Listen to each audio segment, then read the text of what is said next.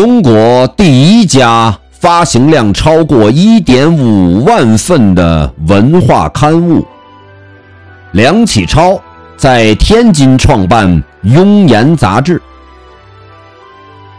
梁启超，字卓如，1873年至1929年，于1912年12月在天津创办了著名学术刊物《庸言》。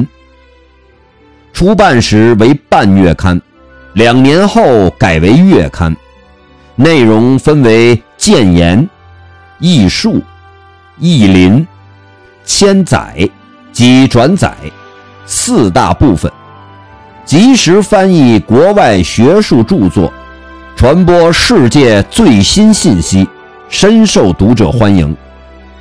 由于梁启超在国内外的声望。和刊物内容丰富，《庸言》一创刊即取得发行万份的空前成绩。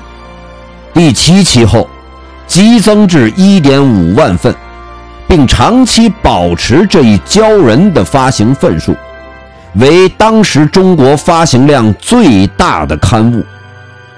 这在新文化运动尚处在早期的民国初年，堪称一项奇迹。